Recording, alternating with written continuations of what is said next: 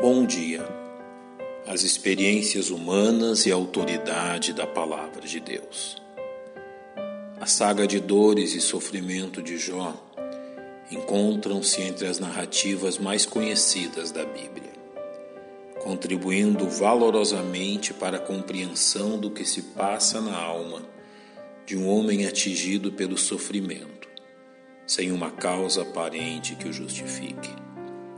É bom que entendamos que a mesma perplexidade que se abate sobre nós ao tomarmos conhecimento dessa história se abateu sobre as pessoas que conheciam Jó, e especialmente sobre três de seus amigos mais chegados: Elifaz, o Temanita, Bildade, o Suíta, e Zofar, o Naamatita. Foram eles que se achegaram a Jó no auge de seu sofrimento, assentando-se durante sete dias diante dele em silêncio, compartilhando da dor de seu amigo. Foi Jó que quebrou este angustiante silêncio em seu primeiro discurso, narrado no capítulo 3, onde amaldiçoou o dia de seu nascimento. Em seguida, ele faz provavelmente por ser o mais velho dos três amigos, também se manifesta. É sobre um argumento usado por este homem para dar crédito à sua explanação que desejo discorrer. Em suma, o argumento de Elifaz se propõe a elucidar a razão do sofrimento de Jó, e sua conclusão é apresentada no capítulo 4. Lembra-te agora qual é o inocente que jamais pereceu e onde foram os sinceros destruídos. Segundo eu tenho visto, os que lavram iniquidade e semeiam mal, cegam o mesmo. Segundo ele faz, o sofrimento de Jó podia ser entendido por meio da lei da semeadura e da colheita. Jó havia pecado e agora colhia os frutos de sua iniquidade fim de fornecer autoridade a seu argumento, ele facilita uma suposta experiência mística que experimentara. Uma coisa me foi trazida em segredo, e os meus ouvidos perceberam um sussurro dela.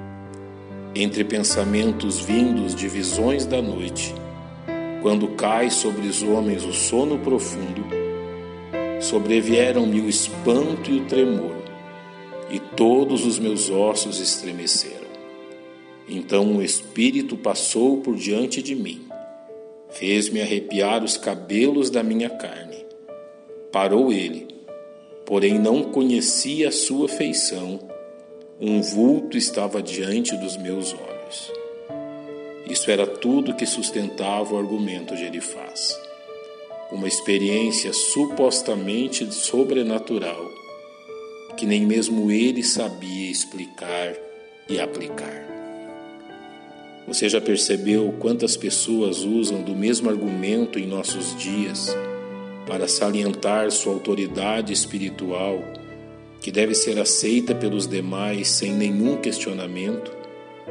Suas supostas experiências espirituais, impossíveis de serem comprovadas, são seu argumento irrefutável de que suas conclusões sobre os mais variados temas são certas e inquestionáveis.